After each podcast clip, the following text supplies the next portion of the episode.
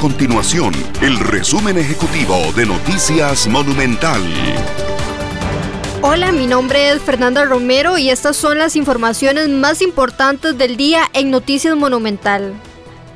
Las candidaturas presidenciales del Partido Liberal Progresista Plus, Partido Unidad Social Cristiana y Partido Costa Rica Justa son las que lideran el ranking de comentarios positivos en redes sociales del último mes.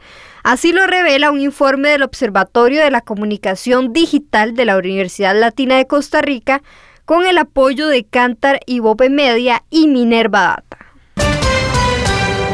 El Ministerio de Educación Pública estudia la posibilidad de demandar a la Contraloría General de la República por anular la adjudicación que se le dio a la Fundación Omar Dengo para desarrollar la red del Bicentenario, proyecto que pretendía llevar Internet a más de 2.000 escuelas. Según el MEP, los actos administrativos que dicta la Contraloría pueden ser llevados a la vida judicial y es algo que no se descarta.